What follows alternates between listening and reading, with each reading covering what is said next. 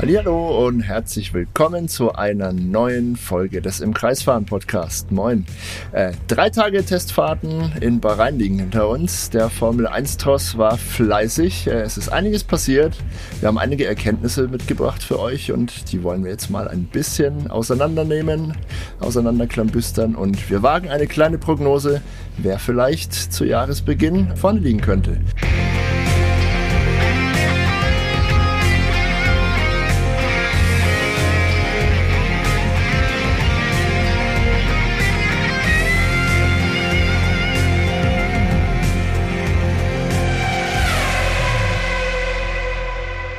Jo, die ersten drei Testtage sind vorüber und wir schauen, wie gesagt, mal so ein bisschen auf das, was man jetzt schon an äh, Projektionen vornehmen kann für das äh, Rennen nächstes Wochenende. Also nicht dieses, sondern nächstes Wochenende geht's ja los und es äh, ist am Sonntag auch mal gleich gar nichts los, weil, wie wir wissen, äh, ist das Ganze am Samstag auf den Samstag angesetzt. Äh, das heißt also, das Rennwochenende beginnt schon am Mittwoch.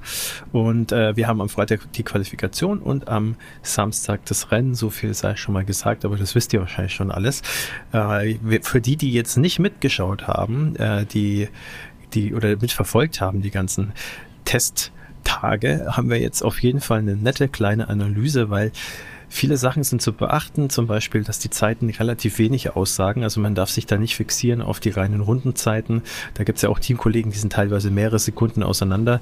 Lernen jetzt heute beim äh, dritten Testtag, an dem wir oder an dessen Ende wir den Podcast aufnehmen, äh, war es so, dass äh, manche Teamkollegen wirklich Welten auseinander waren. Zum Beispiel bei äh, dem V-Carb-Team. Äh, wir haben uns ja eigentlich darauf geeinigt, das Minardi zu nennen. Ab jetzt, ihr wisst, wer gemeint ist, äh, war Yuki Tsunoda weit, weit, weit, weit, weit vor Daniel Ricciardo. Das hat überhaupt nichts zu sagen, wie wir auch gleich noch ein bisschen auseinanderklamüsern werden. Aber über was reden wir heute eigentlich? Ähm, was können wir sagen? Bereits vom Stand weg waren die meisten Autos recht standfest. Das ist schon mal eine gute Nachricht. Also es gab jetzt keine Motordefekte oder so. Es kamen kleine Kinderkrankheiten, aber da kommen wir noch gleich dazu. Ähm, es gab am zweiten und dritten Tag eine ziemlich lange Unterbrechung. Da wird Dave gleich noch ein bisschen was dazu erzählen. Und äh, wir werden, wie gesagt, am Ende nochmal unsere Prognose, nach, nachdem wir so jedes einzelne Team besprochen haben, äh, in den Äther schicken. Und dann sind wir natürlich auch gespannt auf eure Meinung. Schreibt uns gerne in die Kommentare. Oder äh, schaut bei uns auf Instagram vorbei, schreibt uns eine DM. Sind sehr gespannt und wenn ihr Fragen habt, könnt ihr uns die natürlich auch stellen. Und damit würde ich sagen, Dave, lass uns durchstarten. Ähm, vielleicht mit der ersten Enttäuschung, die lag jetzt aber nicht an den Teams und die lag auch nicht an den Fahrern, die lag an der Strecke. Äh, eigentlich eine der modernsten Strecken, vielleicht kann man eigentlich auch, auch, argumentieren, die modernste Strecke im Rennkalender. Aber da gab es ein bisschen Probleme, weil äh, an den Curbs die Drainageöffnungen irgendwie nicht so funktioniert haben, wie sie sollten. Ja, das ist äh, ohnehin schon ein bisschen ironisch, dass sein Kurs, der mitten in der Wüste liegt, äh, Öffnungen zur Drainage hat. Also Drainage bedeutet nichts anderes als Abführung von Regenwasser, um Aquaplaning und so weiter zu vermeiden. Äh, gut, ich weiß jetzt nicht, wie oft das in Bahrain regnet und wie viel darunter kommt, aber der Hintergrund ist klar. Äh, die FIA hat natürlich strenge ähm, ja, Richtlinien, nach denen neue Konstruktionen, neue Strecken gebaut werden müssen, um eine entsprechende Lizenz zu kriegen. Deswegen sind die Dinger da. Ja, sei es drum. Ähm, zweimal ist jetzt äh, so eine Abdeckung ja, rausgerissen worden äh, und unter ein fahrendes Auto geraten. Das liegt natürlich wahrscheinlich daran, mh, dass die Ground Effect Autos dieser Generation, also dieses Jahres, ähm, einfach noch ein bisschen einen, stärkeren Saugeffekt haben und beim Drüberfahren die Dinger förmlich einfach an den Unterboden ansaugen. Das kann man sich eigentlich so ganz gut vorstellen. Ist kompletter Wahnsinn, was da für Kräfte wirken. Ähm, die Streckenbetreiber sind jetzt auch einigermaßen ratlos und ähm, ja, werden die entsprechenden Stellen bis zum Rennen äh, nächstes Wochenende äh, zu betonieren. Also hoffen wir mal, dass es dann wirklich nicht regnet, sonst wird es lustig. Da wird es ein Problem geben. Ähm, ja. ja. Die werden das jetzt mal kurzfristig zubetonieren, damit das eben, damit das Rennwochenende ganz normal seinen Lauf gehen kann. Ähm, langfristig, also ab dem nächsten Jahr, werden sie dann eine andere Lösung präsentieren. Wahrscheinlich werden sie die Dinger irgendwie fester dran, äh, weiß ich nicht, schrauben, meißeln, was auch immer die da machen. Ja, das auf jeden Fall zu dem Thema. Ähm, betroffen waren am Donnerstag äh, was Charles Leclerc, also wieder ein Ferrari, da kamen direkt wieder Erinnerungen an Las Vegas letztes Jahr hoch, als Carlos Sainz ja auch so einen Goodie-Deckel da das Wochenende mehr oder weniger ruiniert hatte. Ähm, am Freitag, also heute, hat Sergio Perez getroffen. Äh, in beiden Fällen zum Glück, muss man sagen, waren die Schäden relativ harmlos. Die Unterböden waren zwar beschädigt, konnten aber relativ ähm, ja, kurzfristig und schnell repariert werden. Also war kein Riesendrama diesmal. Im Gegensatz zu Carlos Sainz in Las Vegas letztes Jahr. Ja, trotzdem, darf nicht passieren. Das ähm, ohnehin sehr, sehr, sehr straffe und knappe Testprogramm von nur drei Tagen da haben sich übrigens auch einige ähm, ja, Fahrer und Experten wieder mal drüber echauffiert, unter anderem Fernando Alonso. Ähm, ja, das knappe Programm wurde dadurch ja nochmals ein bisschen durcheinandergewirbelt. Die Sessions wurden dann, naja, ein bisschen äh, angepasst. Gestern war es so, dass ähm, die Vormittagssession gekürzt wurde, um die Reparaturen durchzuführen. Dafür wurde der Nachmittag verlängert. Ähm, heute wurde auf die Mittagspause verzichtet, glaube ich. Also damit alle Teams noch halbwegs auf, auf ihre Zeiten kommen und lang genug testen können. Ideal ist das natürlich nicht. Aber das war ja im Prinzip tatsächlich, muss man sagen, der größte Aufreger. Wie du schon gesagt hast, die Autos ansonsten vom Start weg, ähm, ja, ziemlich standfest, bombensicher, kugelsicher. Ähm, bis auf ein paar kleine Kinderkrankheiten und dafür sind Tests ja auch letztendlich da ähm, gab es eigentlich bei keiner Mannschaft irgendwelche größeren Dramen. Das haben wir in den letzten zwei Jahren zum Beispiel auch schon anders gesehen. Gerade bei McLaren gab es da immer wieder Bremsprobleme. Dieses Jahr lief es für die Papaya-Orangenen relativ glatt. Ähm, ja, aber das waren jetzt im Grunde genommen die allgemeinen Punkte, die wir so abgehakt haben wollten denke, wir können jetzt wirklich in die Analyse gehen und Team für Team durchgehen, oder? Gehen wir ins Eingemachte, ja. Und wir fangen, fangen wir an, an, mit Mercedes, würde ich sagen. Äh, den, äh, wahrscheinlich sogar das am meisten antizipierte da, Team mal. eventuell. Da ja. bin ich ja, Moment, wo bin ich denn? Hier, passend gekleidet heute. Ja, ich bin auch so ein bisschen in den, in den Hamilton Signature Farben unterwegs, von daher äh, passt es ja Sehr ganz gut. gut. Und ja. Äh, ja, also was man schon mal sagen kann und was eigentlich auch erstmal das Allerwichtigste war, sowohl für Russell als auch für Hamilton als Fahrer, dass der äh, W15, der neue Mercedes, Mercedes definitiv deutlich gutmütiger zu fahren ist. Äh, das äh, haben auch beide schon äh, bestätigt und berechenbarer ist. Man konnte es auch sehr gut in den, vor allem in den Replays sehen, da wurde in den allermeisten, also wenn sie Setups dann halbwegs sozusagen ja, angepasst hatten, in den allermeisten Wiederholungen, da musste ganz wenig korrigiert werden. Die konnten sich wirklich aufs Fahren konzentrieren, und zwar wirklich aufs Schnell- oder aufs Sauberfahren konzentrieren. Und Mercedes selber stapelt trotzdem tief, ist klar. Ähm, da ist ist man natürlich ein bisschen demütiger geworden nach den letzten beiden Jahren, die nicht so gut gelaufen sind. Aber ähm, ich meine schon erkannt zu haben, dass da äh, Potenzial ist und ich äh, habe die Hoffnung nicht aufgegeben, dass die vielleicht doch relativ nah an den Red Bulls dann dran sind, zumindest mal näher als sie es letzte Saison waren. Äh, Russell hat äh, am Ende der Session noch mal eine sehr gute Runde hingelegt äh, und war nicht weit von Max Verstappen weg, obwohl sie auf zwei unterschiedlichen Reifenmischungen unterwegs waren und äh, auch zu unterschiedlichen Tageszeiten. Stichwort äh, Track Progression, also praktisch der Track, also die Strecke wird ja im Normalfall besser mit fortschreitender Dauer, vor allem jetzt auf der Teststrecke, oh ja. äh, weil die optimalen äh, Bedingungen, die Rundenbedingungen erst am späteren Nachmittag beziehungsweise frühen Abend erreicht werden, weil es ja da so heiß ist und dann ein bisschen abkühlt. Also da ist dann kühler tatsächlich besser. Und äh, auf der anderen Seite ähm, ist es auch so, dass äh, die äh, ganze Strecke natürlich profitiert von den, je mehr Leute drüber fahren, je mehr Leute äh, gefahren sind schon, äh, desto mehr Grip ist dann auch auf der Strecke. Und das ist natürlich äh, Russell ein bisschen zugute gekommen. Man muss aber auch sagen, äh, es hat niemand auch so richtig darauf angelegt, natürlich in den Testfahrten jetzt äh, ausschließlich ganz schnell Rundenzeiten in den Asphalt zu brennen, sondern das können wir jetzt mal auch gleich für alle vorwegnehmen. Äh, da ging es natürlich ums Datensammeln vor allem und äh, auch Longruns, sprich Rennsimulationen, ähm, dann verschiedene Setups prüfen in verschiedenen Konstellationen. Also es ist wirklich ganz viel Einstellungsarbeit, um die Autos zu verstehen äh, überhaupt erstmal kennenzulernen, weil alles, was vorher passiert ist, für die, die es nicht wissen, ist ja im Windkanal und in Computersimulationen passiert. Das heißt, die Teams wissen in der Theorie, wie die Autos funktionieren. Auf der Strecke kann es ganz anders ausschauen. Besser, schlechter äh, oder man versteht plötzlich gar nicht mehr, was überhaupt passiert, ob es jetzt gut oder schlecht ist. Ja. Und das ist eben sehr wichtig gewesen. So, Jetzt habe ich so ein bisschen vermischt, irgendwie Mercedes und ein bisschen allgemein, aber mich würde mal interessieren, der F, äh, wie siehst du Mercedes? Also äh, enttäuschend ja, da, wo du das erwartet hast, oder? Eine der Mannschaften, die ich nicht so gut einschätzen kann tatsächlich. Also wir haben nicht super viel gesehen, wir haben jetzt auch nicht super viel gehört. Die waren vorsichtig optimistisch, haben ihr Programm gut durchgezogen. Haben jetzt am Freitag nochmal ein bisschen experimentiert. Ähm, ganz, ganz findige Fotografen und äh, Journalisten haben ja, genau hingeguckt und bemerkt, dass an der Vorderradaufhängung da ein bisschen was verändert wurde. Und zwar eine dieser Querstreben wurde um, naja, man schätzt so rund drei Zentimeter nach unten äh, versetzt. Das äh, ist ja, schon eine, eine, kleine Welt in der Formel 1. Also drei Zentimeter bei der Aufhängung wirbelt die ganze Geometrie natürlich ganz schön durcheinander. Ähm, man mutmaßt, dass sie da einfach zwei Extreme austesten wollten. Und zwar Extreme im Bereich des ähm, Anti-Dive nennt sich das auf Englisch. Ähm, bedeutet konkret, dass beim Anbremsen das Auto halt abtaucht und das möchte man natürlich vermeiden. Man möchte im Prinzip die aerodynamische Plattform immer so gerade wie möglich halten, damit sie immer konsistent funktioniert.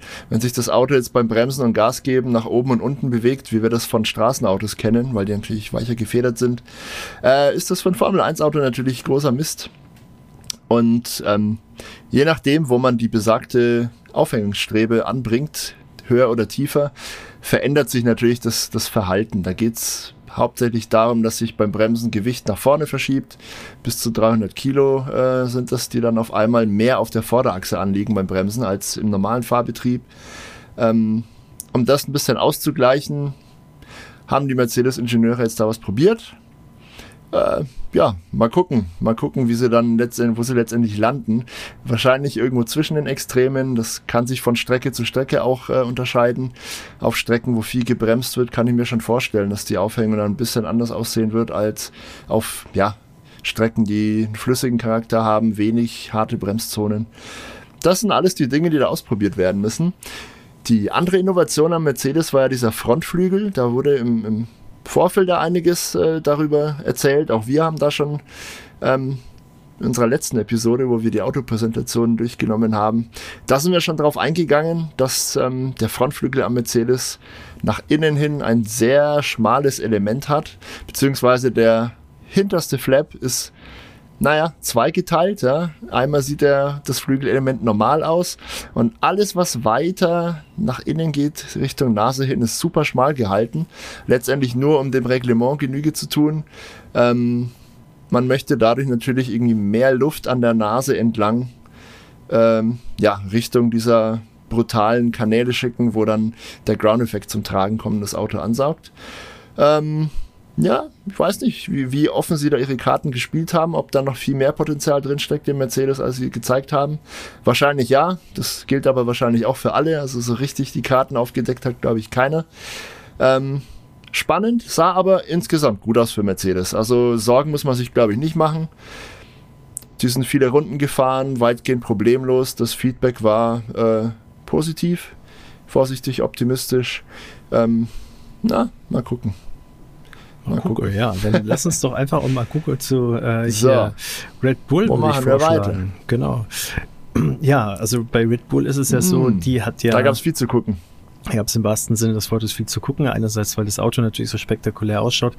Äh, was viele wahrscheinlich auch äh, weiterhin sehr verwundert, die jetzt einschalten, ist, wie groß wahrscheinlich äh, aus der äh, Sicht des äh, etwas mehr als Laienauges wahrscheinlich äh, fällt es einem sofort auf, das aerodynamische Design ausschaut im Vergleich zu letztem Jahr. Also da hat der Adrian Newey, der Chefdesigner, auch gesagt, äh, sie haben sich da veranlasst gesehen, sozusagen extra viel zu investieren, äh, das ganze Konzept einfach äh, komplett umzukrempeln oder relativ radikal weiterzuentwickeln zumindest, weil er eben schon sich gedacht hat, die meisten, die werden halt äh, ja versuchen, den Red Bull aus dem letzten Jahr, aus der letzten Saison zu imitieren und äh, werden da wahrscheinlich recht nah rankommen. Also ist aus seiner Sicht der logische Schritt gewesen, die nächste Evolutionsstufe zu, zu zünden und das äh, sehr, sehr kreativ, sage ich mal.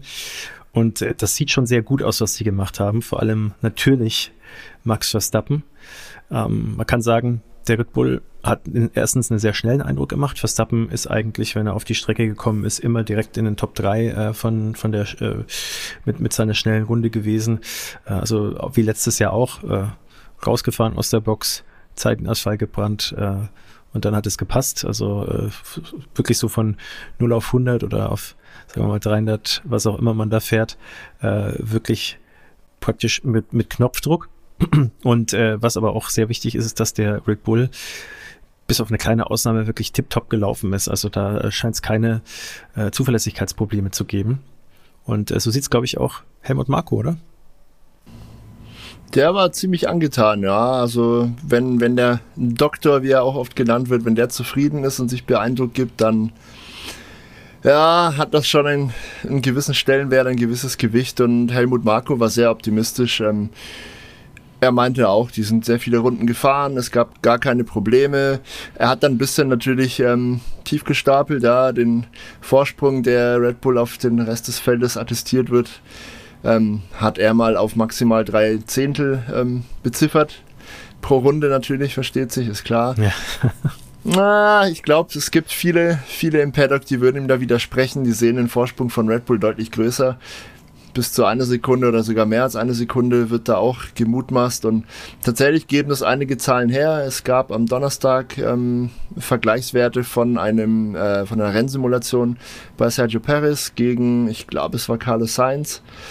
Mm, da hat man schon gesehen, der Red Bull war da in Summe im Schnitt äh, ungefähr eine Sekunde tatsächlich schneller als der Ferrari. Und das ist natürlich eine brutale Ohrfeige. Ferrari, zu denen kommen wir dann gleich als nächstes. Äh, ich kann es schon mal kurz vorwegnehmen, die hatten dann heute nochmal äh, eine ziemlich beeindruckende Rennsimulation, auch mit Carlos Sainz. Ferrari hat sich im Vergleich zum Bahrain-Rennen 23, also vor einem Jahr, bei diesem Run von Carlos Sainz heute um äh, 1,1, glaube ich, Sekunden verbessert. Irgendwie so ist da die Zahl. Also man hat das natürlich, schlaue Menschen haben da kalkuliert und alle Runden sich angeschaut und dann einen Durchschnitt errechnet. 1,4 Sekunden im Schnitt waren es sogar. Ich habe es gerade vor mir. Ähm, das wäre ziemlich beeindruckend und das Rennen, so wie Carlos Sainz es heute gefahren ist, also die Simulation, war sogar im Schnitt 0,6 Sekunden schneller als ähm, das Rennen von Red Bull 2023. Also Ferrari hat scheinbar schon sehr große Sprünge gemacht. Ja, man muss dazu sagen, was, was Red Bull da getan hat, können wir halt noch nicht seriös ja. beurteilen. Ne? Ja, genau. Und man muss dazu sagen, dass äh, Ferrari tatsächlich noch, äh, also viele erwarten von Ferrari tatsächlich noch einen Sprung äh, bis zum nächsten Rennwochenende, bis zum ersten Rennwochenende. Denn äh, viele Experten sind sich auch einig, dass Ferrari tatsächlich die Motorenleistung gedrosselt hat. Die waren nämlich auf den Geraden relativ langsam. Die waren ja. im Vergleich zu ihrem letzten Rennen 9 kmh langsamer auf den Geraden im Schnitt. Und das ist mhm. schon sehr, sehr viel. Also das heißt, die äh, waren deutlich schneller als letztes Jahr, auch deutlich schneller als äh, Red Bull äh, im Durchschnitt, wie du schon gesagt hast, als äh, im äh, Rennen vom letzten Jahr. Ähm, mhm. Also wir reden hier auch von Verstappen, wir reden hier nicht von, äh, von äh, Paris, also 0,59 ja. Mhm. Sekunden pro Runde waren sie schneller als Verstappen im letzten Rennen und äh, haben aber trotzdem äh, ihren Motor noch nicht auf voller Leistung laufen. Äh, das geben die Daten zum größten Teil her, also da kann man sich relativ sicher sein. Und das finde ich schon äh, relativ hoffnungsspendend, auch wenn natürlich Red Bull sicherlich noch nicht äh, hundertprozentig aufgedreht hat. Aber die Topspeeds von Red Bull, korrigiere mich, wenn ich falsch liege, ähm, die äh, scheinen darauf hinzudeuten, dass äh, Red Bull zumindest nicht so weit gedrosselt hat wie Ferrari oder, was natürlich auch sein kann, dass sie jetzt so eine Zeitmaschine irgendwie gebaut haben, dass die natürlich nochmal einen Riesensprung nach vorne gemacht haben und dass man das jetzt irgendwie natürlich noch gar nicht irgendwie verargumentieren kann in den, in den Daten. Ist alles möglich. Äh, Newey ist so ein Hexenmeister, dem kann man es zutrauen. Aber wir haben es auch schon beim letzten Podcast gesagt, ähm, auch er hat 2003 schon mal ins Klo gegriffen und ein Auto gebaut, das überhaupt nicht funktioniert hat. Was man aber jetzt schon sagen kann, äh, so schlimm sieht es mit dem jetzigen Red Bull sicherlich nicht aus, aber es bleibt weiterhin spannend. Im Gegenteil. Wie weit eben die Konkurrenz wirklich dahinter ja. ist. Bei Ferrari sieht es eigentlich ganz gut aus. Eine Sache kann ich noch sagen, äh, von der äh, offiziellen Formel 1 Seite, die haben nämlich einmal die Race Simulation Pace auch äh, zusammengerechnet. Äh, fragt mich nicht mit welchen Algorithmen und einmal die Qualifying Simulation Pace. Nur ganz kurz auf Ferrari, äh, McLaren und Mercedes mal ähm, gemünzt. Qualifying Simulation Pace äh, Also beiden Fällen ist Red Bull auf Platz 1, aber im Qualifying Simulation Pace Ferrari mit 0,22 Sekunden dahinter äh, und äh, McLaren im Schnitt mit 0,38 und Mercedes im Schnitt mit 0,56 Sekunden. Und in der Race Simulation Pace passieren zumindest jetzt mal ne, äh, bei diesen Daten, die wir bis jetzt haben, Dinge, die wir eigentlich auch schon letztes Jahr gesehen haben, nämlich Mercedes ist sehr viel näher dran. Die sind dann nämlich nach Red Bull Zweiter mit 0,20 äh, hinter, äh, Sekunden hinter Red Bull. Ferrari 0,22, also da ist man ziemlich auf Augenhöhe. Und McLaren mit 0,43. Also Ferrari und Mercedes, zumindest nach den jetzigen Daten, scheinen relativ nah dran zu sein. Aber wie gesagt, beide scheinen auch noch ziemlich viel Sandbagging zu betreiben. Sowohl Ferrari als auch Mercedes. Das jetzt nur so am Rande. Womit ich sagen würde, lass uns äh, weiterspringen. Definitiv. Lass uns weiterspringen und ja. da sind wir bei ja, äh, ja. McLaren. Die hatten wir jetzt ja auch gerade schon Ja. angesprochen. Gerne, lass es dir einen Vortritt. Ja, zu McLaren kann man gar nicht so wahnsinnig viel sagen tatsächlich. Äh, die haben ihr Testprogramm auch ziemlich unaufgeregt abgespult. Die waren nie drauf aus, äh, einfach mal, wie das ja manchmal passiert, ne, Benzin rauslassen, Motor aufdrehen, frische, weiche Reifen drauf und, und Wunderrunden irgendwie drehen für Sponsoren oder für die eine oder andere Schlagzeile. Haben sie überhaupt nicht gemacht. Ähm, das haben aber die meisten Teams, über die wir jetzt dann äh, gleich sprechen, genauso gehandhabt. Also die waren alle sehr konzentriert darauf bedacht, ihr eigenes Programm abzuspulen, Daten zu sammeln. Korrelation ist das Stichwort. Ähm, du hast es vorhin schon mal angesprochen, dass die Daten auf der Strecke mit den Daten übereinstimmen, die man ähm, in der Fabrik gewonnen hat, bei Windkanaltests und am Computer.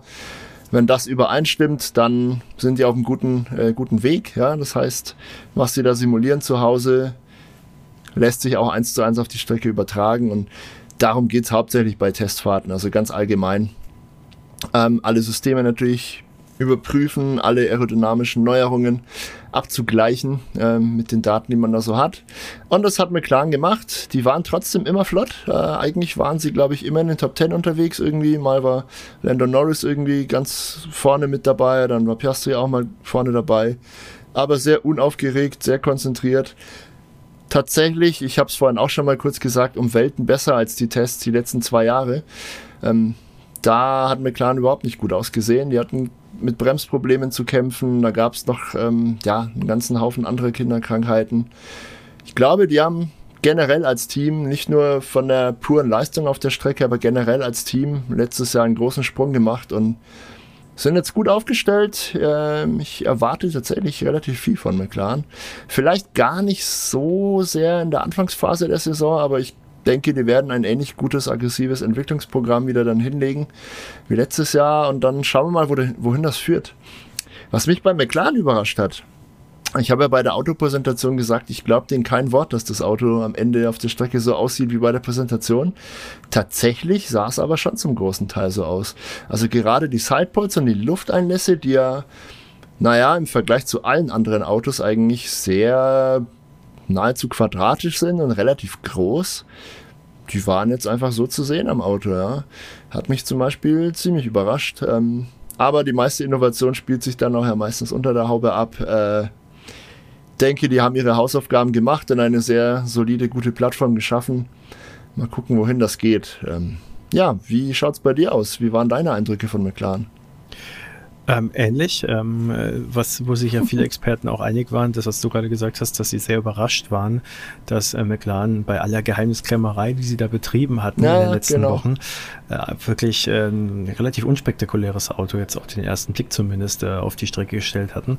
Und ähm, ja, haben sich dann, wie gesagt, auch äh, sehr, sagen wir mal, konservativ verhalten äh, in den Testtagen, in den drei Testtagen, die wir jetzt hinter uns haben. Also bei denen äh, kann man sich noch nicht so ganz sicher sein. Wie gesagt, äh, aktuell die Daten, die man hat und die äh, sind natürlich auch, wie wir jetzt auch schon mehrfach angesprochen haben, die können auch täuschen, weil natürlich viele Teams noch Mhm. nicht maximale Leistung gehen und man weiß jetzt nicht, wer im Verhältnis zu den anderen jetzt wie viel Prozent schon freigegeben hat, sage ich mal, oder vielleicht auch das Auto schon verstanden hat zur Genüge. Da ist natürlich dann auch wahrscheinlich über die ersten 1, 2, 3, 4, 5 Rennen dann auch viel, viel an Learnings dann angesagt und da werden wir auch verschiedene Sprünge auch ganz ohne Updates äh, sehen dann äh, in den nächsten Wochen. Aber da, äh, wie gesagt, äh, McLaren äh, dann doch eine Ecke hinter Ferrari und äh, Mercedes, die beide zumindest aktuell sich schon Hoffnungen machen können, da so ein bisschen äh, mit Red Bull zu kämpfen, vielleicht auch vom Saisonstart her. Wer auch tatsächlich äh, relativ bieder dahergekommen ist, äh, im Vergleich zu jetzt sagen wir mal Mercedes, die ja dann schon viel umgekrempelt haben natürlich und äh, auch Red Bull, die wir jetzt schon zu Genüge thematisiert hatten. Das ist Aston Martin. Die haben ein schönes Auto hingestellt. Ähm, das ja. sieht auch soweit man das beurteilen kann, auch sehr schnell aus. Ähm, Alonso hat da ein paar sehr gute Runden auch auf den Asphalt gebrannt. Ähm, es war aber dann doch zum größten Teil unauffällig. Ähm, auch da hat man sich auf das Sammeln von Daten konzentriert. Und äh, Mike Crack hat auch ähm, gesagt, also die Saison, der Saisonstart wird ganz entscheidend sein. Ähm, und äh, für sie mhm. ist es jetzt wichtig, dann äh, eine Plattform eben zu haben, die funktioniert und auf der man halt solide aufbauen kann. Wie das auch bei vielen anderen ist. Äh, Haas zum Beispiel auch, da kommen wir später dazu. Da gibt es auch noch ein paar Sachen, die man sagen kann. Aber ja, ich, ich würde bei Aston Martin auch was sagen, ne? wie bei McLaren, da kann man gar nicht so wahnsinnig viel analysieren. Äh, die haben einfach erstmal sich darauf konzentriert, wirklich das eigene Auto zu verstehen, haben keine großen Attacken gefahren oder so wie du es jetzt auch gerade gesagt hast, schlagzeilenträchtig. Ich würde da fast schon zu äh, den Kollegen von Risa äh, Racing Bulls. Racing Bulls sagt ja. man übrigens jetzt, äh, haben sich zumindest die deutschen Journalisten darauf geeinigt, dass man sie Racing Bulls so? nennt, ja. Okay. Ja. ja. ich denke auch. Visa RB oder Racing Bulls macht da Sinn. Ähm, tatsächlich, ja, habe ich zu Aston Martin auch nichts hinzuzufügen. Ähm, war ein sehr biederes äh, Programm. Muss aber nichts Schlechtes heißen, ja. Ich erwarte Konzentriert arbeiten ja. in aller Ruhe. Absolut, ja. Genau. Ja. So, also, Minardi haben wir jetzt Minardi, gesagt. Ne? Toro Rosso, ja. Die Racing genau. Bulls, ja. Daniel Ricciardo, uh. Yuki Tsunoda. Beide haben eigentlich nicht schlecht ausgeschaut. Auto ja. scheint gut zu laufen, auch zuverlässig. Aber du hast gesagt, Daniel Ricciardo scheint mit dem neuen Auto besser zurechtzukommen als Yuki Tsunoda. Ich äh, habe gesehen, Yuki Tsunoda ist alles ein oder andere Mal neben der Strecke gewesen. Weiß aber jetzt nicht genau, wo du das jetzt festmachst. Also da würde mich jetzt wirklich äh, interessieren, wie du das ja, siehst, ja. War, war einfach mein persönlicher Eindruck. Es kann auch sein, dass das täuscht natürlich. Ähm, aber Daniel, Daniel Ricciardo wirkte einfach sehr entspannt, gelöst, kam wohl gut mit dem Auto klar, hat positives Feedback gegeben, sah auch aber auf der Strecke immer ganz gut aus. Also mhm. relativ ruhig äh, in, in, seinen Händen ja, lag das Auto. Er war auch meistens flotter als Yuki Tsunoda unterwegs. Äh, auch das war mein Eindruck. Kann man in den Daten auch nochmal gucken. Die Tagesbestzeit ist natürlich nur ein, ja. Ein Wimpernschlag, ne? Äh, eine Momentaufnahme, ganz klar. Da aber war er nämlich am dritten Tag deutlich langsamer aber ist auch nur sozusagen anderes Programm, erst, würde ich jetzt mal tippen. Programm, ne? erste Hälfte vom Tag gefahren, zu Not der zweite. Mein Eindruck, wie gesagt, war schon, dass, dass Daniel Rick irgendwie besser zurechtkam mit dem Auto bisher, muss aber ja auch nichts heißen. Mhm. Was mich überrascht hat, ist, dass ähm, trotz aller Unkenrufe, die es da ja gab, ja, das Auto doch deutlich anders aussah als der Red Bull. Ne? Die teilen sich ja jetzt mittlerweile ziemlich viele Komponenten, Bauteile. Und der Visa RB, Racing Bulls, wie auch immer, sah auch relativ deutlich anders aus als ja. ähm, der letztjährige Red Bull, mit dem, von dem er ja wahrscheinlich die meisten Teile dann jetzt übernommen hat. Ähm, die, die Seitenkästen, wenn man sich die anschaut, die Sidepods, wenn man sich die von der Seite anschaut, sind die unheimlich schmal. Mhm. Die Nase ist auch viel schmaler als ja. bei eigentlich allen anderen Autos. Also die Designer haben da schon durchaus eigene, eigene Lösungen auch gesucht und gewählt. Ähm, wirkt aber auf jeden Fall ziemlich schnell das Auto. Könnte eine Überraschung sein, mal gucken. Also Daniel Rick fühlt sich wohl, das ist immer ein gutes Zeichen dann ist er heiß. Wenn er, wenn er mit seinem Dienstwagen gut klarkommt, dann ist mit ihm ja eigentlich immer zu rechnen. Mal gucken. Könnte mir vorstellen, dass die zumindest jetzt auf absehbare Zeit in den ersten paar Saisonrennen äh, doch Top 10 Kandidaten ja, sein könnten. Definitiv. Und äh, es ist ja auch allein mal schön jetzt äh, von Danny Ricciardo dann äh, wirklich da, also gelächelt hat er immer, ne? selbst in seiner schlechten ja. Zeit bei McLaren. ja, aber so da weniger. Dickes Deutlich Grinsen. weniger. Das ist richtig, aber trotzdem grundsätzlich seine gute Laune hat er sich eigentlich selten verderben lassen. Und äh, jetzt äh, wirklich zu sehen, dass er mit dem Auto auch zurechtkommt, das war das große Problem bei McLaren. Die haben es nie hinbekommen in den Saisons, wo er gefahren ist, für ja. sie das Auto so äh, abzustimmen oder so zu entwickeln, dass er mhm. wirklich damit richtig problemlos fahren kann. Ähnlich wie es eben bei den Ferrari Ferrari-Fahrern war, aber eigentlich noch schlimmer. Ne? Also mhm. letzte Saison, die haben ja auch ja. ein sehr zickiges Auto gehabt. Das ist bei denen jetzt auch ausgebügelt worden. Und wie gesagt, äh, Yuki Tsunoda wird wahrscheinlich auch sich dran gewöhnen. Also da bin ich sehr gespannt. Und äh, damit würde ich sagen, äh, springen wir mal zu einem Team, das die meisten jetzt tatsächlich relativ schwach sehen nach den Testfahrten und das ist Alpine.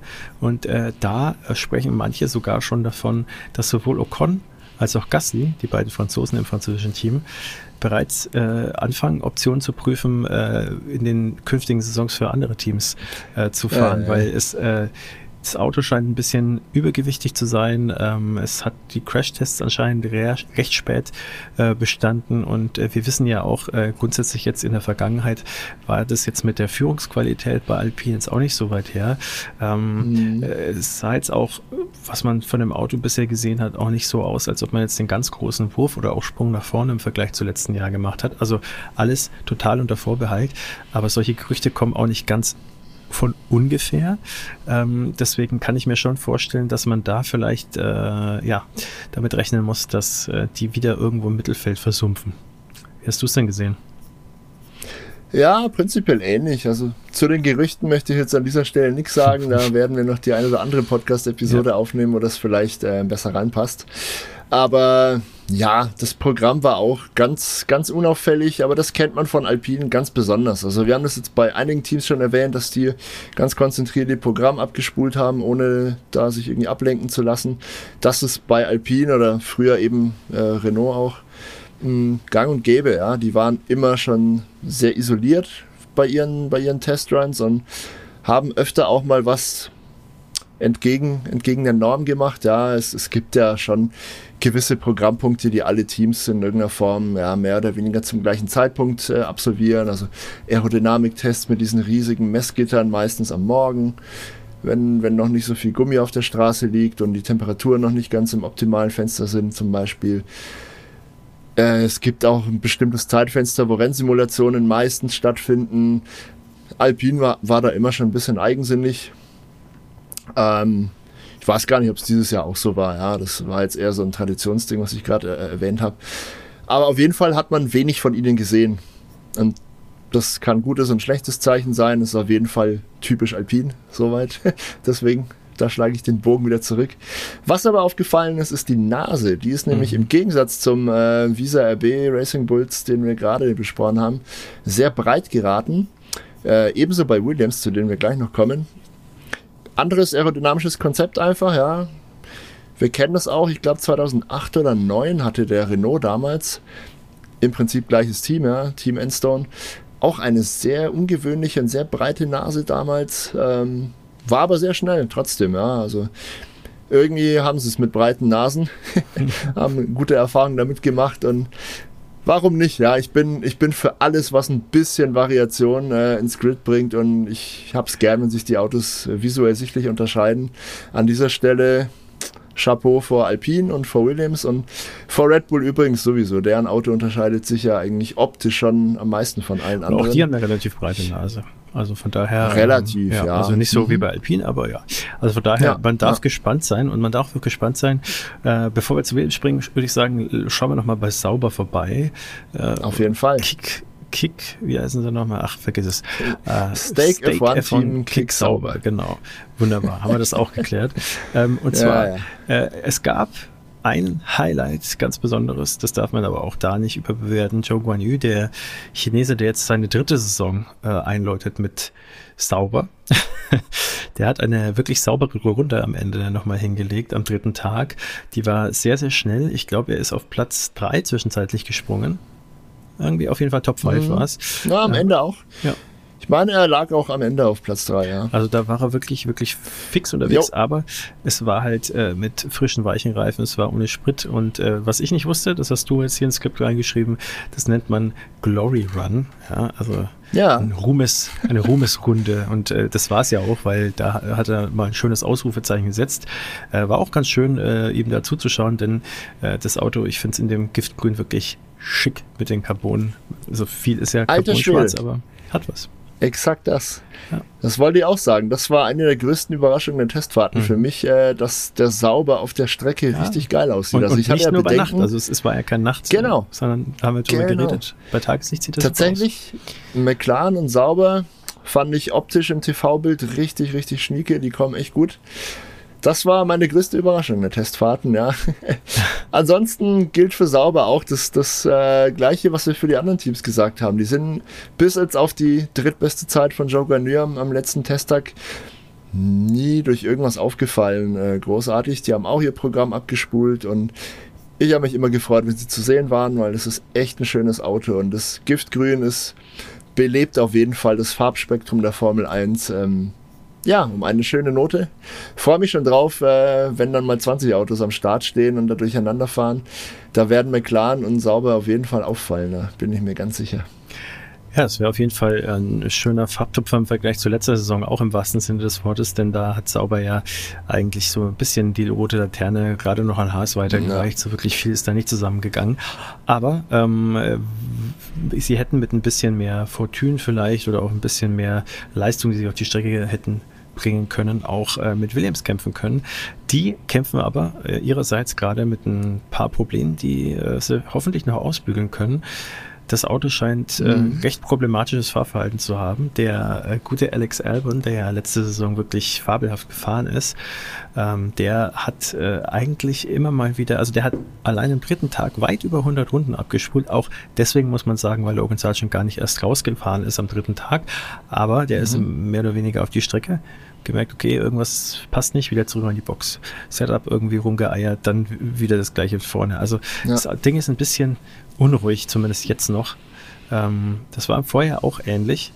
Ähm, und anders als äh, Alex Albon äh, hat sich das bei Logan Sargent in der üblichen Form niedergeschlagen, dass er wieder viele kleine und auch den ein oder anderen größeren Fahrfehler drinnen hatte. Hm. Ja, der, äh, glaube ich, wird sich noch schwer tun. Auch wenn die Teamleitung ihm ja das Vertrauen ausspricht und auch nochmal ausdrücklich darauf hingewiesen hat, dass er bis 2025 einschließlich Vertrag hat. Das heißt also, die stärken ihm weiterhin den Rücken. Finde ich auch eine gute Sache, aber ja. schwierig für ihn, oder? Finde ich auch eine gute Sache, aber natürlich wird er Leistung bringen müssen. Also gerade im zweiten Jahr gibt es dann, naja, kaum Ausreden. Ne? Ähm, eine Ausrede könnte wirklich, wie du gerade gesagt hast, ein problematisches Auto sein. Ähm, das Heck ist nach wie vor unruhig, auch beim neuen Williams. Das ist schon ein bekanntes Problem aus dem Vorjahr. Scheinbar haben sie es noch nicht in den Griff bekommen, auch wenn das Auto rundum erneuert wurde, aber irgendwie diese Charakteristik scheint ihm, ja, dem F446 erhalten geblieben zu sein.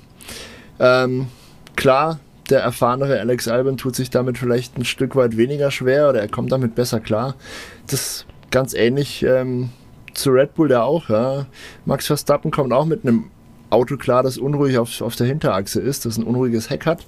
Er kann das mit seinem ja, Fahrkönnen ganz gut ausgleichen oder antizipieren schon und verhindern. Ja. Ähm, ein weniger erfahrener Pilot wie Logan Sargent tut sich da jetzt halt schwer bei Williams. Hoffen wir mal, A, dass der Logan Sargent damit lernt umzugehen und dass B, ähm, ja, das unruhige Heck sich ein bisschen beruhigen lässt, dann machen alle einen Schritt aufeinander zu und vielleicht äh, geht noch ein bisschen was bei Williams. Tatsächlich, äh, mein Eindruck ist, da sieht es gerade nicht so gut aus.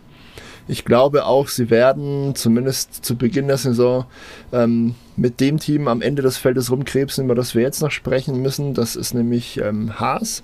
Bevor wir das tun, äh, sei noch kurz erwähnt, dass am ersten Testtag Alex Albon mit einem Defekt ausgerollt ist. Da gab es ein Problem mit der Benzineinspritzung kurz vor Ende der Session war das, glaube ich. Und er hat aber keine rote Flagge ausgelöst, sondern eine gelbe. Also konnte sich gerade noch irgendwo in den Notausgang retten. Und ja, der Verkehr ging dann recht flott wieder weiter. War aber auch, glaube ich, der einzige richtige Defekt, den wir gesehen haben bei den Testfahrten, oder? Ich glaube schon, ja. Ich glaube schon. Und äh, wenn wir jetzt über Haas sprechen, äh, in einer Disziplin sind sie auf jeden Fall eine einsame Spitze. Und zwar haben sie die meisten Runden absolviert. Ähm, relativ großer Abstand sogar. Und zwar insgesamt in den drei Testtagen 441 Runden. Und äh, dahinter kommt erstmal äh, Mercedes, äh, nicht Mercedes, Entschuldigung, äh, Ferrari mit 416 und äh, Red Bull dann schon unter 400 mit 391. Also ähm, ja. da hat man auf jeden Fall schon mal gute Arbeit geleistet, sage ich mal. Ja, ähm, dann würde ich sagen, äh, was ich äh, schon mal zu, zum Thema Haas sagen kann, also äh, da haben jetzt einige in diesen drei Testtagen auch schon ihren äh, Senf dazugegeben, sich im Fahrerlager auch fleißig umgehört, auch bei Haas selber. Und ähm, tatsächlich sagt man bei Haas selbst, äh, interne Stimmen äh, geben tatsächlich relativ offen zu, dass sie die Reifenprobleme immer noch nicht so hundertprozentig verstanden haben, also die aus dem letzten mhm. Jahr. Das heißt, ähm, also dieses diese Macke sozusagen, die die Haas-Fahrzeuge letztes Jahr schon hatten, dass sie äh, auf wenige Runden sehr schnell und kompetitiv sind und dann im Rennen halt sehr, sehr stark und schnell abbauen, weil einfach die Reifen zerfressen werden im wahrsten Sinne des Wortes, weil das Auto einfach nicht reifenschonend ist. Da, die hat sich ja. äh, verbessert, aber irgendwie ist sie immer noch da und äh, da muss man einfach abwarten, wie sich das dann äh, auch im ersten Rennen und Moving Forward auswirken wird. Ähm, ja, also ähm, es heißt, dass sie äh, pro Runde schon so eine halbe Sekunde gewonnen haben, auch an Speed. Das klingt schon mal sehr gut. Wobei, ja, ich glaube, bei den anderen wird es ähnlich sein. Ähm, aber ähm, es klingt in vielerlei Hinsicht schon mal ermutigender als letzte Saison, was sie auch sagen, ähm, also ist zumindest die klare Vorgabe. Es wird mehr Upgrades geben im Laufe der Saison. Letztes Jahr war es ja so, es gab eigentlich nur zwei große Upgrades, davon eins das größte Update aller Zeiten, wie Günter Steiner gesagt mhm. hat, das leider total in die Hose gegangen ist. Ja, und was natürlich auch sehr interessant ist, ähm, man plant mehr track-spezifische Teile. Das heißt also, ähm, Teams mit mehr Budget und jetzt ganz offensichtlich auch Haas, ähm, die entwickeln eben speziell mhm. für manche Tracks dann auch Teile, die eigentlich so nur auf eben diesen speziellen äh, ja, Renn äh, Strecken funktionieren. Ähm, ganz extrem macht es natürlich Ferrari. Die haben dann immer für Monza ein absolutes Überpaket und da halt einmal irgendwie alles rauszureißen, was geht. Das sind sie sozusagen den Tifosi schuldig, den Ferrari-Fans. Aber ja, das klingt schon mal alles dann doch relativ ermunternd, auch wenn bei Haas noch lange nicht alles Gold ist, was glänzt. Ähm, auch, ja, Kevin Magnussen und vor allem Nico Hülkenberg, der wurde auch natürlich von Sky Deutschland interviewt, der hat dann gesagt, er macht sich jetzt gar keine ähm, ja, Illusionen. Äh, das wird äh, eine Evolution werden. Da werden sie nicht einen Riesensprung nach vorne machen, keinen Quantensprung erleben. Ähm, aber ja, damit rechnet er auf der einen Seite auch nicht und das ist dann äh, auch in Ordnung. Also der bleibt da realistisch. Ähm, hat sich, finde ich, auch ganz gut, ja, was heißt ganz gut verkauft? Man kann es nicht richtig einschätzen, aber ich denke mal, Haas äh, wird besser abschneiden als letzte Saison. Vielleicht nicht unbedingt, äh, was die Position angeht äh, in der Weltmeisterschaft, aber ich denke mal, die werden insgesamt kompetitiver sein als auch 2023. Wie siehst du die Sache? Hast du da eine andere Meinung dazu? Äh, ich habe da keine andere Meinung dazu. Im Prinzip bin ich da ganz bei dir. Ähm Ergänzend kann man noch sagen, dass, äh, dass sich alle im Team einig sind, beziehungsweise es nach außen hin zu kommunizieren, dass sie einen schweren Start der Saison erwarten. Da sind die Erwartungen relativ niedrig, aber die Saison insgesamt, also im weiteren Bestand, rechnen sich schon eine ganze Menge aus. Was auch immer das dann ist, ich weiß nicht, was, was sie da genau meinen, aber du hast ja schon angesprochen, ein aggressiveres äh, Testprogramm und streckenspezifische Upgrades könnten dafür sprechen, dass sie dann ja, über die Saison hinweg zumindest mal auf einem Niveau fahren wollen. Das war ja letztes Jahr dann auch nicht, nicht ganz der Fall. Natürlich, alle entwickeln weiter. Wenn man selber nicht weiterentwickelt, fällt man zurück. Ganz normal. Ähm, eine Sache würde ich zu Haas gerne noch sagen. Der mittlerweile Ex-Teamchef Günther Steiner, du hast ihn gerade auch schon angesprochen, ist jetzt äh, Experte bei RTL und wird die waren es sieben, acht Rennen, die RTL ich, ja. im Free TV überträgt. Äh, dieses Jahr wird er irgendwie in irgendeiner Form begleiten. Da freue ich mich drauf. Ich werde es zwar wahrscheinlich nicht auf RTL gucken, aber ab und zu werde ich vielleicht doch mal einschalten und mal, mal schauen, was der Günther so spricht. ja, ist natürlich quotenstark. Äh, bin gespannt. Ich werde es mir wahrscheinlich auch nicht reinpfeifen, weil ich einfach keine Lust auf die Werbung während der Rennen habe, aber ja, ist natürlich super cool für alle, die, oh Gott, ja. äh, die, die kein Sky äh, sich leisten können oder wollen. Ähm, es sind immerhin acht Rennen, das ist schon mhm. nicht wenig, es ist eigentlich ein Drittel, ja, ist ein ganzes Drittel eigentlich der kompletten Saison. Ja. Das ist nicht verkehrt. Ähm, ist auch schön, dass sich das, das Ganze in die Richtung entwickelt. Also von daher richtig schön. Und wenn man den Günther dann mal öfters sehen kann, äh, so verkehrt ist es, glaube ich, nicht. Aber dann würde ich sagen, springen wir zum Ende und zu unseren ja, Mini, Mini Predictions, sag ich mal, so unsere Einschätzungen, wie so die Hackordnung ausschauen könnte. Was du? Ja, es, es ist erschreckend simpel. Ähm, zumindest für, für die ersten paar Rennen kann man ganz klar festhalten, da sind sich eigentlich auch alle Experten einig, Red Bull liegt vorne weiterhin. Ich fürchte, das äh, konterkariert ein bisschen deine Prognose der spannendsten Saison seit langer, langer ja. Zeit. Ich fürchte leider, es ist wirklich so, Red Bull wird vorne wegfahren. Ähm, dahinter wird es aber spannend, da im Prinzip sehen sowohl McLaren als auch Mercedes, Ferrari und Aston Martin ähnlich schnell aus. Das kann von Strecke zu Strecke dem einen oder anderen Team ein bisschen mehr entgegenkommen. Ich glaube, dahinter sehen wir einen Kampf zwischen unseren äh, Minardi Visa Racing Bulls ähm, und Alpine. Vielleicht kann da Sauber noch ein Wörtchen mitreden. Und momentan hinten sehe ich eher Williams und, und Haas. Ähm, das ist meine Meinung. Ich denke, die Daten geben das im Moment auch her. Ich hoffe, ich täusche mich und Red Bull liegt nicht wirklich so weit vorne, wie jetzt alle vermuten. Was denkst du denn, Sebastian? Wie siehst du es? Ja, nachdem du das jetzt irgendwie so äh, negativ siehst, äh, bin ich da ein bisschen optimistischer unterwegs. Also ähm, ja, lass es mich mal so ausdrücken. Ich glaube zwar, dass äh, Red Bull weiterhin zumindest mal vorerstes Maß aller Dinge sein wird. Ich glaube aber, dass es dahinter relativ äh, eng wird. Also was ich glaube, ist, dass Ferrari und äh, Mercedes sich sehr stark bekämpfen werden, was da wirklich viel Spannung geboten sein wird. Und ich glaube sogar, dass die beiden ähm, vielleicht nicht direkt vom ersten Rennen ab, äh, aber dann doch mal punktuell und auch viel, viel häufiger als letzte Saison. Wobei, das war eigentlich nur einmal Ferrari in Singapur so richtig und so punktuell vielleicht noch in Monza. Ähm, den Red Bull das Leben mal, schwerer machen können. Und ähm, da erwarte ich mir tatsächlich sowohl von Ferrari als auch Mercedes einiges. Ähm, ich denke, das wird wesentlich enger werden. Und ich denke dann dahinter äh, tatsächlich äh, McLaren und äh, Aston Martin auch äh, mit ein bisschen Abstand, ähm, aber relativ eng beieinander. Und dann, glaube ich, gibt es dann schon etwas größere Gap. Ähm, ich erwarte tatsächlich sauber, wesentlich besser. Ich äh, glaube tatsächlich, dass hinter so diesen Top-Teams ähm, auch dann V-Carb bzw. die Racing Bulls ähm, sich etablieren können als Best of the Rest, würde ich jetzt mal sagen. Und äh, so ein bisschen die Hinterbänkler-Teams, da erwarte ich tatsächlich Alpine, Williams und okay. Haas. Ähm, Haas, ja, muss man einfach realistisch sein. Ich glaube, die haben noch einen weiten Weg zu gehen. Und Alpine, wie gesagt, ähm, kann ich mir vorstellen, dass die tatsächlich so ein bisschen die Enttäuschung der Saison 2024 werden könnten, weil der Anspruch ist da schon, irgendwie den Anschluss an die Spitze so langsam zu verringern und ähm, kann gut sein, dass sie das nicht nur nicht schaffen, sondern tatsächlich noch weiter zurückfallen. Aber alles Spekulatius, ähm, das werden wir erst so richtig wissen ab äh, Freitag spätestens, denn da ähm, ist ja dann die Qualifikation, da werden die Karten auf den Tisch gelegt. So schaut's aus. Lass uns einen Deckel auf diese Episode machen. Yes. Vielen lieben Dank, dass ihr dabei wart, dass ihr zugeschaut habt, zugehört habt. Ähm, wie Sebastian eingangs schon gesagt hat, ähm, wie seht ihr denn das Kräfteverhältnis? Wen seht ihr vorne? Was denkt ihr? Wie, wie werden sich die ersten Rennen der Saison 2024 darstellen? Wird's spannend? Macht äh, Red Bull wieder einen auf Alleinunterhalter oder ist irgendwas ganz anders und wir liegen total daneben?